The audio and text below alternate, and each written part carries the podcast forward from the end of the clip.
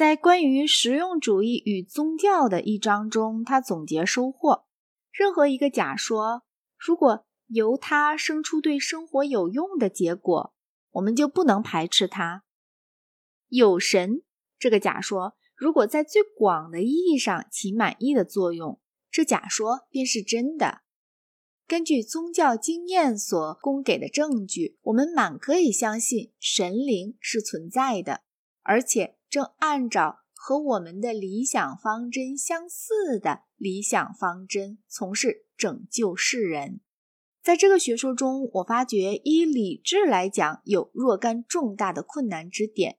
这学说假定一个信念的效果若是好的，它就是真理；若要这个定义有用，假使它不是有用的，就要被实用主义者的检验所否定。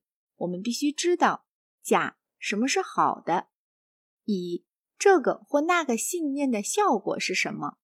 我们必须先知道两件事，才能知道任何事物是真的。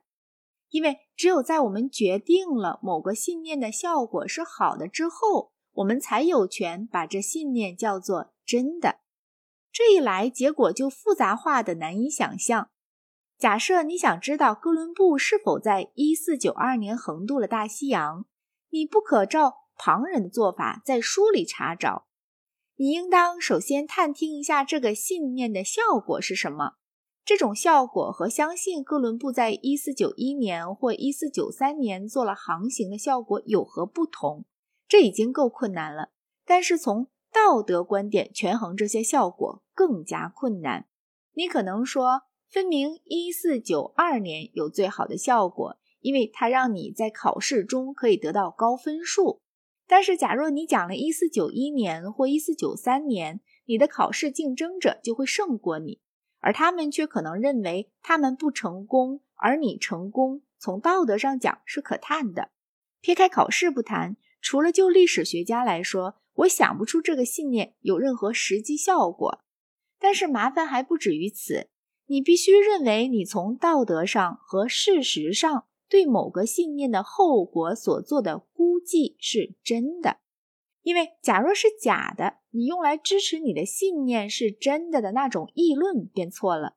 但是所谓你的关于种种后果的信念是真的，根据詹姆斯的讲法，便等于说这信念有良好的后果，而这点如果是真的，又必须有良好的后果。如此下去是无穷无尽的，这显然是不行的。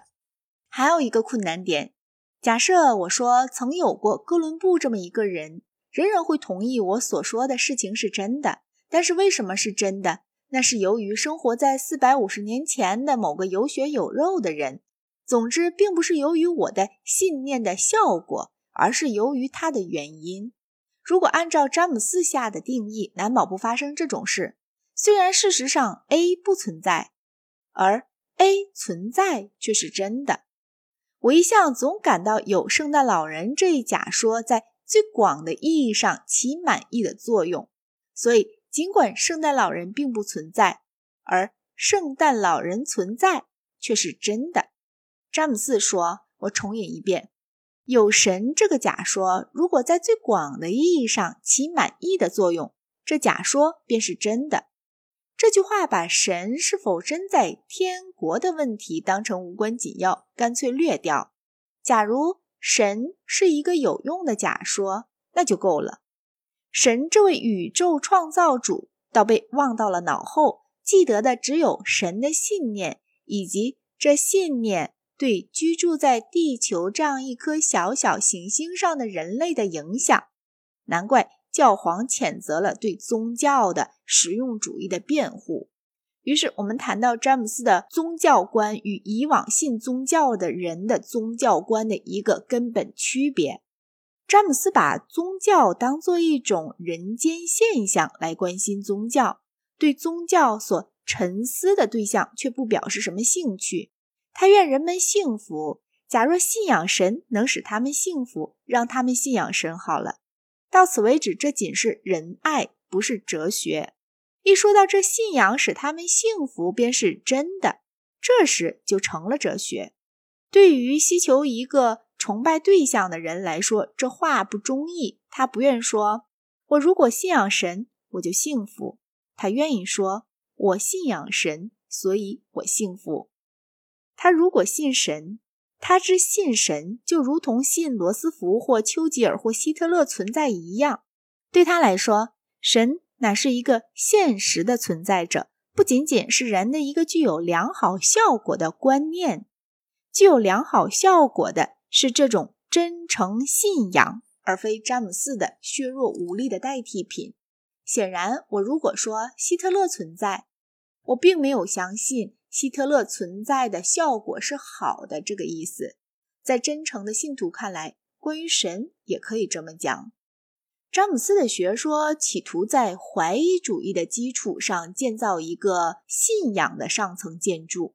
这件事和所有此种企图一样，有赖于谬误。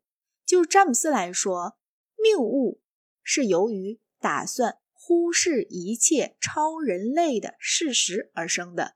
贝克莱派的唯心主义配合上怀疑主义，促使他以信仰神来代替神，装作好像这也同样行得通。然而，这不过是近代大部分哲学所特有的主观主义病狂的一种罢了。